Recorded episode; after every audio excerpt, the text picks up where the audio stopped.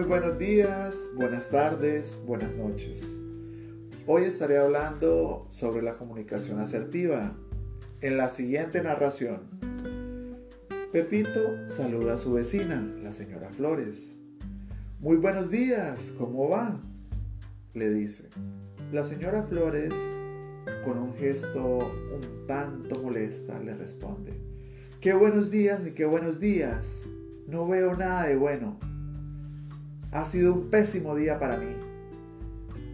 Pepito, ante esta situación, guarda silencio y le dice, Tranquila, solo quería saludarla, solo quería ser cortés. Bueno, hasta luego, espero que esté muy bien.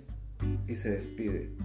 La señora Flores, al ver esta reacción, le dice, no, no, discúlpeme, discúlpeme usted, no era mi intención. Realmente usted no tiene la culpa de nada y tampoco quiero, quiero hacerlo sentir mal.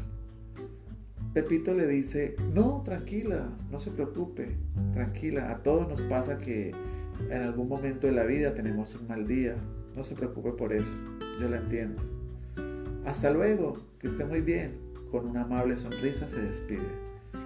La señora Flores en sí piensa y dice, qué diferente es este señor Pepito, siempre amable, siempre tranquilo, siempre respetuoso.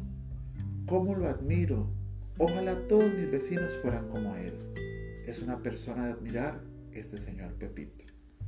Aquí vemos un claro ejemplo de una persona asertiva, como lo es el señor Pepito, con tantos valores que pone en práctica día a día en cualquier ámbito laboral, en su vivienda, en su entorno, con sus amigos, con su familia.